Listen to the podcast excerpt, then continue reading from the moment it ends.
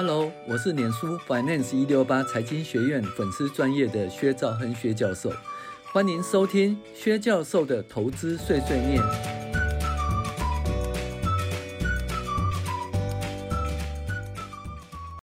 各位网友，大家好，我是薛兆恒薛教授。那我们继续来讨论二零二三年第二十三周美股回顾与重要经济指标分析。那因为疫情的关系，薛教授睽违三年以来再度在安和分院公益演讲哦。演讲内容有个人理财、财务分析、股票投资、基金与债券投资哦，共四周，欢迎大家报名。好，我们进入到正题哈。那二零二三年的第二十三周美股一度突破四千三百点哈。收四二九八点八六，那由低点的三五七七反弹上涨了百分之二十，正式进入牛市的多头，那有机会再向上走一波，符合我们当初的判断。那我个人认为，目前维持多头的格局，也就是 A、B、C 的末跌段已结束，确认一二三四五的初升段的波段。本周哦，全球经济呃触底反弹的声音哦，FED 可能暂停升息，科技股消息频传，渐渐成为主流。除非五月份的 CPI 通膨数据不佳，否则下个月应该停止升息喽。那金发美女的行情仍然持续中，然而必须注意的是，初领失业救济人数渐渐增加。如果突破三十万人，就要注意升息对就业市场负面的影响喽。数据追踪，S&P 五百涨零点三九 percent，到了四二九八点八六点，从低点反弹超过百分之二十，进入牛市的多头。我们判断一二三四五的初升段的波段走势有点吻合。本周债务上限危机解除，联准会可能停止升息，十年期公债殖利率小幅上涨，美元指数小小跌到一零三点五五，跌破一零四的关卡。黄金持续在两千元以下盘整，原油小跌，能守住七十元关卡，并未破，并未破除那个八十元。那 CRB 指数小涨，但并未给予六月份的原物料通膨带来太大的压力。股价指数 S&P 指数六月十号指的一周收盘四二九八点八六，比上周的四二八二点三七涨幅零点三九。那一度突破四千三百点后拉回。呃，上周十年期公债殖率由前一周的三点六九一。哦，涨到三点七四五，涨幅哦，这个一点四一点四六。那油价西德州七十点三五，布兰特七十五点零四，哦，都是小跌哦。那维持在七十元美美元附近哈、哦，并未突破八十美元。那长期而言是在六十到七十元的正常区间。小麦小麦价格由六二零涨到六三一，涨一点七七 percent。玉米由六零八跌到六零五点二五，跌幅零点四五 percent。黄金由一九四八点五涨到一九六一点七，涨幅零点六八。黄金仍然未突破哦两千元的大关。美元指数由一零四点零四跌到一零三点五五，跌幅零点四七。本周 CRB 指数由上周的三五九点六九涨到二六二点三二，涨幅一点零一。那一个月来呢，下跌一点三一，一年来呢，跌幅超过百分之二十。所以六月份的原物料物价仍然持续趋缓。财经信息呢，就是说目前景气有触底反弹的样貌，预计 FED 将停止升息，油价持稳，通膨上涨力道暂歇，接着等待五月份的物价指数和数据，除非物价数据不佳，否则年准会会暂停升息的几率大增。景气触底反弹，世界银行周二发布一份哦显示呢。由于大幅升息打击经济活动，并引发啊低收入国家的脆弱性。那全球呢？全球景气是不稳定，但是呢，从一月份的一点七个 percent 的 GDP 成长呢，成长到那个调升到二点一 percent 的 GDP 成长，所以有点触底反弹的位置，但是仍然低于二零二二年三点一的年增率。那财政部长耶伦也是说，美国经济在消费者支出强劲情况下表现强劲，但是一些领域正在放缓，并预期未来两年哦，在降低通膨方面能持续取得进展。哦，所以呢，就低通膨，然后这个。强劲的消费哈，那基本上还是个金发美女的经济哈。好，FED 升息呢，就是 FED 升息就预期六月份十三号、十四号召开的话哈，那预期会暂停升息了哈。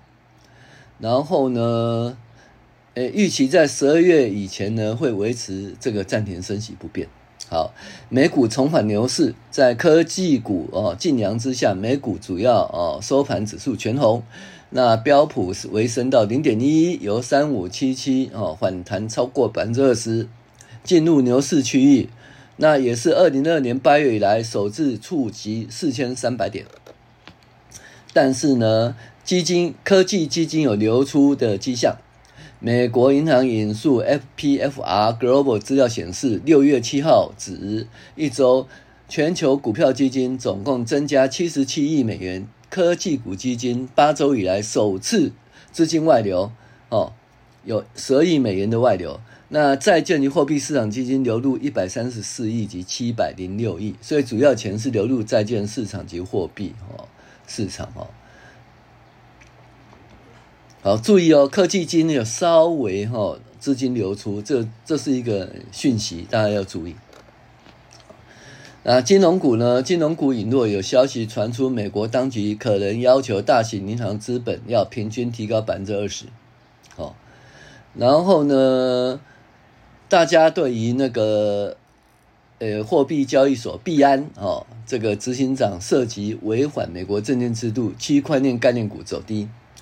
高盛嗯，将未来十二月哈美国经济衰退可能性从三十五趴降到二十五趴，所以未来经济衰退嗯几率降低很多啦。理由是银行风险哈正在衰退。好，油价有两个哦，一个沙乌地阿拉伯七日呃七月起呢减产一百万桶，但是呢听说美国跟伊朗哦接近石油出口的临时协议。所以这个东西就是一个是什么油价上升的趋势，一个是油价下跌的趋势，两个互相抵消哦。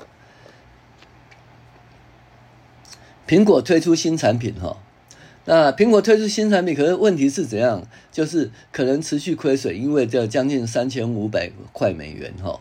然后呢，而且它的成本一直在提高哈。那台积电 ADR。呃，近两百分之二啊，今年代工龙头台积电呢，股东会哦释出利多的消息。那布林肯可能访中哈，要访中。那澳洲跟加拿大哦，这个持续升息哈，所以他们通膨也还蛮严重的。那加拿大发生森林大火哈，对于那个美国东北部跟中大西洋地区哈，这个持续性的空气品质不良哦。好，再来是市况及个股财报。那科技股利多消息频传，苹果新产品公布，但是普遍认为 MR 获利不佳且销售量有限。特斯拉接连利多，IC 产业看多 AMD 及台积电，但看坏英特尔。Netflix 订户增加，科技股主导市场。好，苹果呢？这个全球开发者大会生产推出那个 MR 哦的头戴装装置 Vision Pro，那像 Meta 产品的 Question Three 及 HTV 的 Vive 哦宣战，那同时呢，苹果还推出十五寸的 MacBook Air 及一系列软体更新哦，但是呢。他们那个呃，Vision Pro 会就是 Mac Mac 的话是采 M2 哈，那基本上呢，这个东西呢，就是苹果它自己的电脑已经是自己的晶片，不再用英特尔，也不用 AMD 哈。所以英特尔跟 AMD 呢，基本上就负面的。但是 AMD 呢，它有那个有 AI 的利多啊，英特尔基本上就利空就对了。那大家推推定呢，Vision Pro 呢，它基本上就三千五五百块美元哦，所以它那个它的怎么讲，销售量不多啦，而且呢。